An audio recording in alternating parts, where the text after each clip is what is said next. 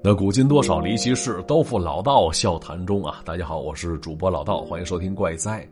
最近一段时间比较慌乱，确实呃个人原因啊，主要是因为家里多了口人，媳妇给生了个大胖小子，哎呦这一天天的连个囫囵觉都睡不着了，那全家人都围着小崽子转啊。但是忙虽忙，这小玩意儿还真挺招人稀罕的，尤其是离得近的时候啊，能闻到那种婴儿特有的气味，奶香奶香的，想一口含嘴里去，确实挺好闻啊。行了，简单唠叨几句我本人的近况啊，咱们还是照旧讲故事。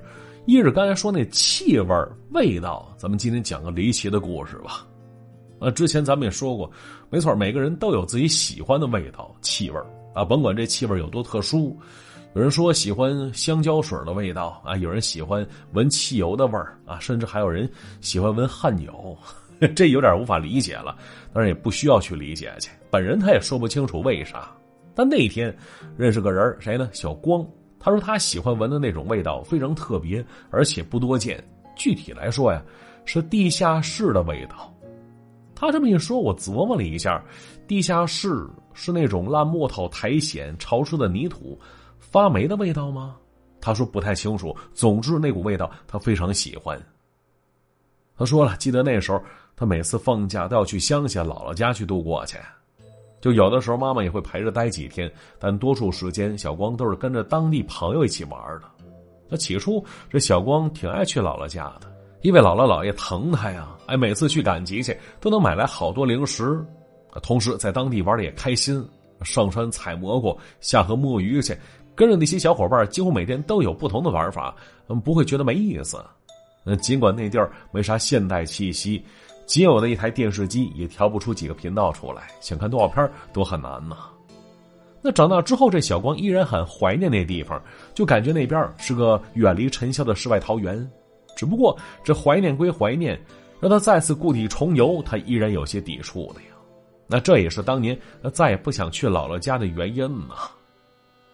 那刚才说了，小光喜欢地下室那股发霉的味道，就这个喜好其实也是在姥姥家发现的。毕竟在城里生活，小光没啥接触地下室的机会呀。但姥姥家有，呃，那边是处大院子，主屋后边是厨房，呃，靠着灶台最角落处的地方有一扇不起眼的小门，打开之后能直接通到后院去。那地下室的入口就在后院，那入口处。这有木门遮挡着，同时还摆着一些杂物。外人过来看，不仔细瞧的话，根本发现不了这扇木门呐。当时这小光也没留意到这儿，可拦不住他妈妈叮嘱过他，千叮咛万嘱咐说，甭管什么情况，都不允许他进入地下室。那小光一听，说什么地下室啊？嘿，这当妈呀，拉着小工到后院去指去了，说你千万不能进去。还说了说里边都是些农具，带尖的、带刃儿的、带钩的、带刺儿的，很危险。一旦伤着了，会流血不止的，直接死掉也说不准呢。那妈妈还说了，说里边啊还有很多大耗子，专门吃人脚趾头。所以当时一听这些话，小光还挺害怕的。可是他妈妈却不懂，对孩子来说，哎不，应该说对所有人来说，这禁忌那就是诱惑呀。怕归怕。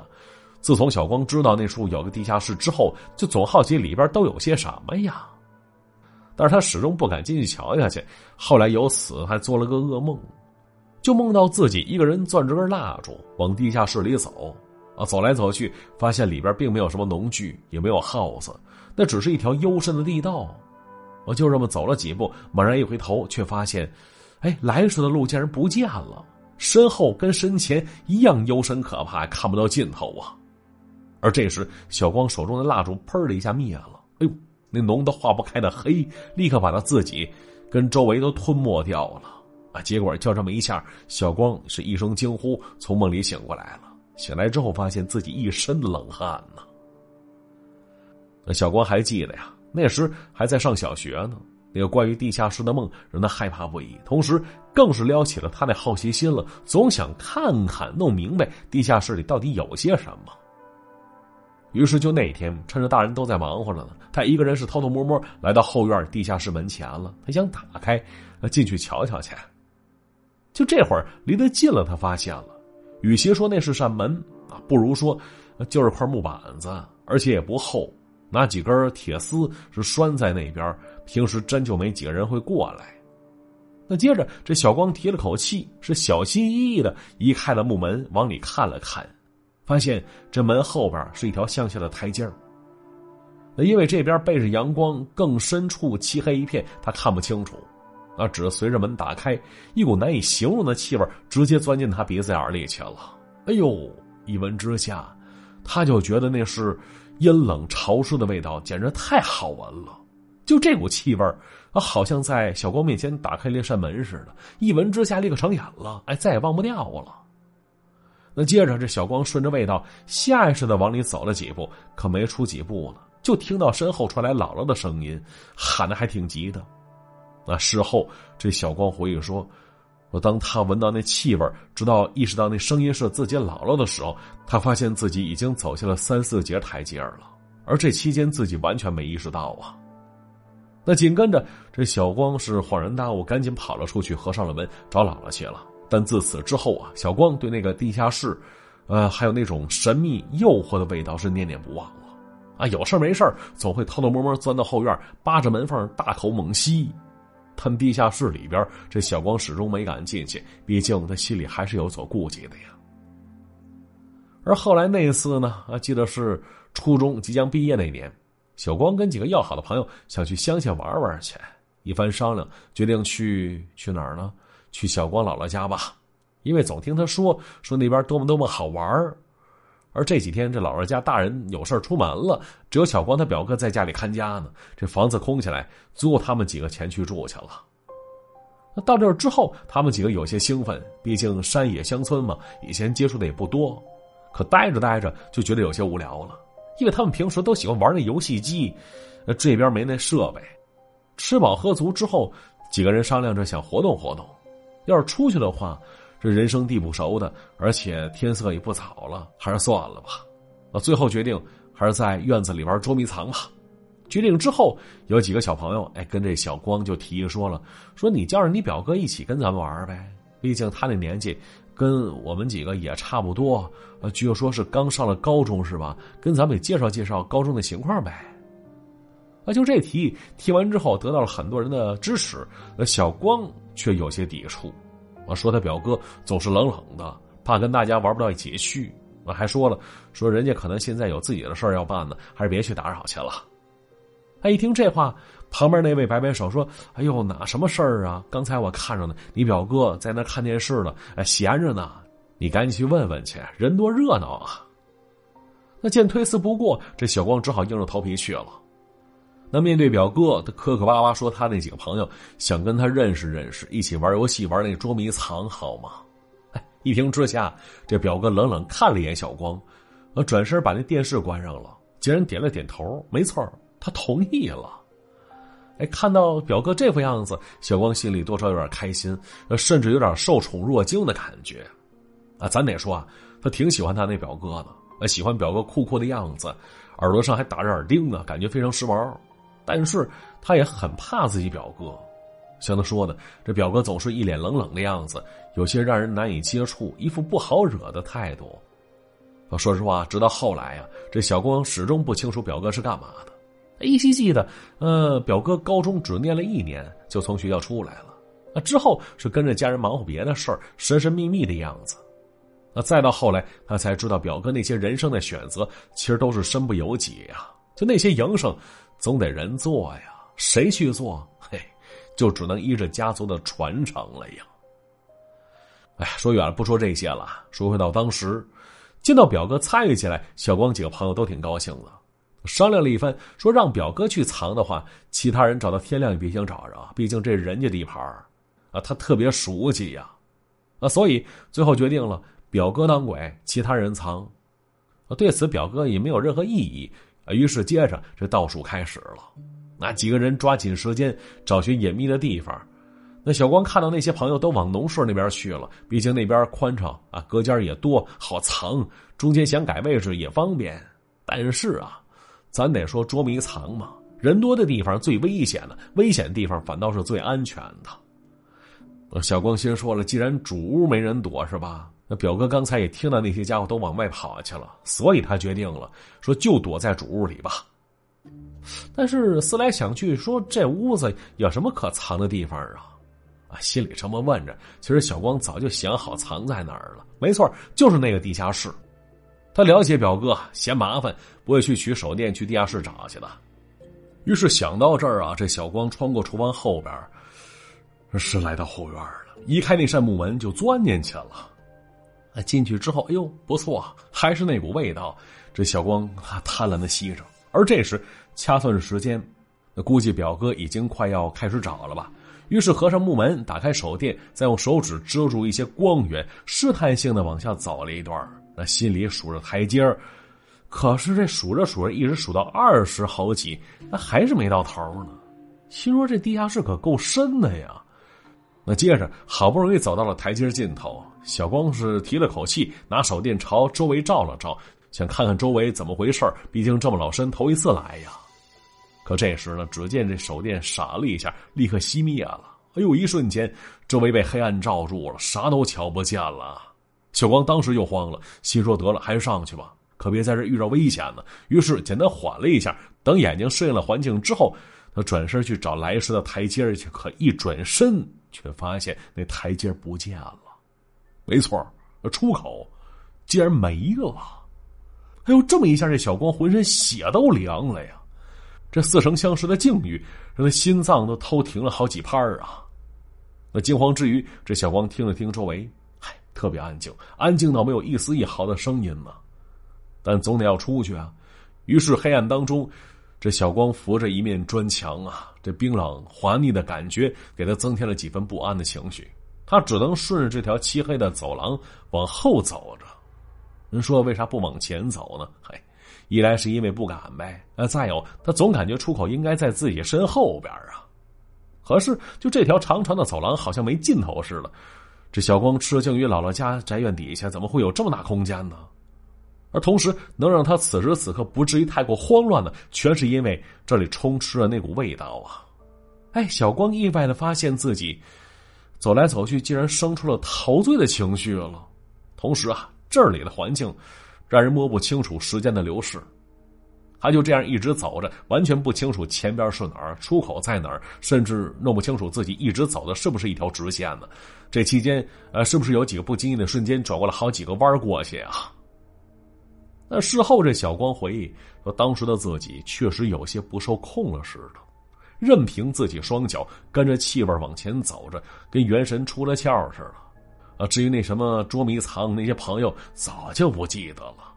那知道走来走去被什么东西绊了一跤，摔了一个狗啃泥，要不然他怕是会一直走下去啊。啊，结果这时啊，摔倒爬起来时，耳边隐约听到了窸窸窣窣的声音，抬头一看，哎，远处好像有片片的红光，走近一点看清楚了，说前边是一个房间。应该算是一个密室吧。这房间是埋在地底下的，没有窗户，感觉特别的阴暗、潮湿，而且很压抑。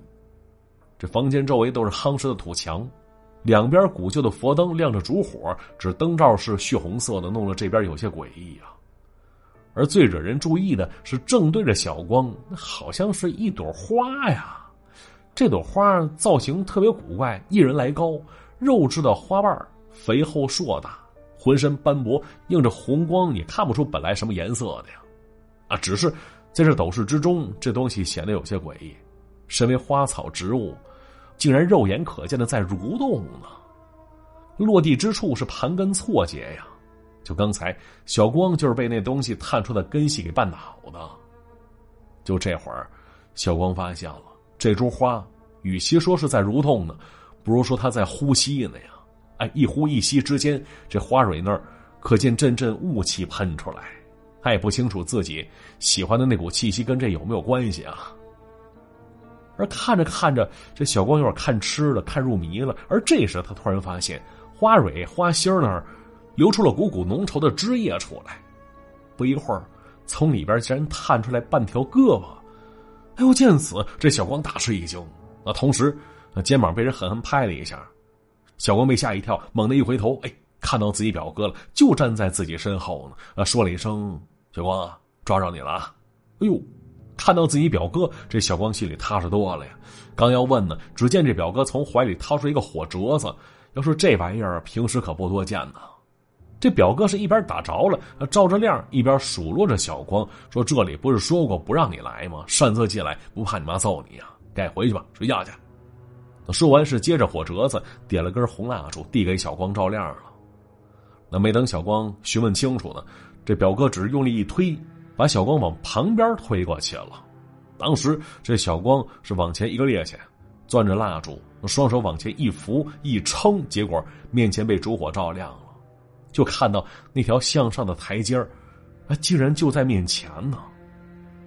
当时这小光是吃了一惊。但此刻情况多少有些让人难以置信吧？没忘记表哥呢，说咱俩一起上去呗，还在这干嘛呀？啊！结果这表哥叹了口气，说：“我走了的话，这儿怎么办呢？我来这儿啊，是替你收拾残局来的。你赶紧走吧。”说完，这表哥径自朝那片红光走过去了。那小光也不敢逗留啊，赶紧跑了出去。而踏上台阶之后，他曾回头看过一眼。从台阶上往回看，他并没看到什么红光啊、大花啊、根须之类的东西，甚至连表哥的身影他也没瞧见呢。但尽管如此，他还是听到里边有人喊了一声：“快走！”没错，那是表哥的动静。小光赶紧应了一声，立刻出去了。他找到了那几个朋友，结束了游戏，他们几个是纷纷睡觉去了。哎，直到他睡着，他也没发现这里边有什么不对劲的地方啊。话说，就那天夜里，小光做了个梦，梦里再次回到那幽暗的走廊里边，尽头片片红光之中站着个人看那背影，应该就是他那表哥。那小光赶紧跑过去问他怎么回事可表哥一转过脸这小光才发现表哥那张脸上啊，开着一朵大的出奇的花儿呢，没有五官，没有面皮，而那朵花随着花瓣一下下抖动着，这表哥全身不受控制的抽搐着呀。哎呦，就这样，小光被吓醒了。深更半夜了，发现表哥还没回来呢。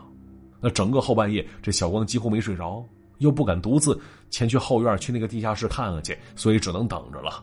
那直到家大人回来，那立刻跑到老爷跟前哭诉着说表哥出事了，到现在还没回来呢。那一听这话，大人们都挺纳闷说谁表哥去哪儿了？嗯，怎怎么就没回来呀？可没等小光解释呢，他那表哥竟然一身疲惫的从后院的方向走过来了，说着：“啊，行了，别听小光瞎胡说，我没事，我刚睡醒。”哎，见此，这小光一愣，立刻跑了过去，想问表哥关于地下室的事儿。可突然瞧见这表哥跟他使了个眼色，小光立刻闭嘴了。同时，他也看到、注意到了表哥那颗耳钉上好像沾了什么液体，仔细一瞧，黑色的。哎，想来。跟昨天在地下室见到的那朵花吐出的黑色汁液好像啊，啊，所以表哥这宿到底经历了些什么事儿呢？没错，这就是关于小光的故事啊。而至于那个地下室，他倒是再没下去过。可回想当时的表哥，以及事后表哥跟他说的那些细枝末节，啊，估计再次下去，就那些诡异的事情，他也撞不见了吧。好了，故事就先听到这里了。接下来看一下往期留言。那本期节目依然由省钱神器快省独家赞助播出。这快省的添加方式记住了：微信搜索公众号 API 四五零，搜索公众号 API 四五零，筷子的筷，省钱的省，快省神器功能多，用法简单。把你在天猫啊、抖音呢、淘宝、京东唯品会上看中的商品链接直接发给公众号，然后通过公众号链接下单，商品商家不变。然后就能拿着返利享受打折，哎，不光是网购，像打车、加油、点餐，用那美团、饿了么都可以领红包再下单，直接享受减免，还有返利可拿。同时看电影买票也是特价，吃那肯德基、麦当劳也可以在这里领优惠券得返利。总之，这神器涵盖了咱们生活当中的方方面面了，赶紧试试去吧啊！记住了，微信搜索公众号 API 四五零，搜索公众号 API 四五零，省钱神器即可拥有。感谢各位支持。来看其他朋友留言，这球球说了啊，异闻录，这这这好像是，嗯，当年在新浪网上连载过的呀。零七年的时候上班第一件事就是看一看有没有更新。这一转眼这故事让老道给讲了，很期待呀。没错，这本书是老书，故事。里边确实有几个挺出名的。但咱们上架这本是全本，而且是正版授权，非常难得。各位啊，希望大家伙五星好评，感谢感谢啊！这烟尘味儿他说了，说老道的节目高质量一直没变过，不更新的时候每天听别的节目，一个星期好像一个月那么长啊！就因为担心老道干不下去停更，每次有月票都投给老道，希望你节目越办越好。哎，感谢感谢，这月票啊就先投给异闻录吧，毕竟那是本新专辑啊，需要热度扶持扶持，感谢。这夫妻海棠说了，听故事三个步骤啊，首先投月票，接着听故事，然后评论啊，不催更，默默等下次更新。哎，这属于基本操作了。这听友八二零他说了，这小板凳一般，安安静静听老道娓娓道来讲故事，真的是最放松的时刻了。哎呀，你说放松，我这特有感触。最近家里添人进口了，媳妇生了孩子了，哎，有孩子需要照顾的时候，你会发现自己闲暇时间特别少了。真的特别羡慕你这样有放松时刻的家伙啊！真太羡慕你了。好了，留言就先看到这里了。那想跟我聊天的可以添加我个人微信“主播老道”这四个字的全拼，再加上五二零。那今天节目就到这里，我们下集再见。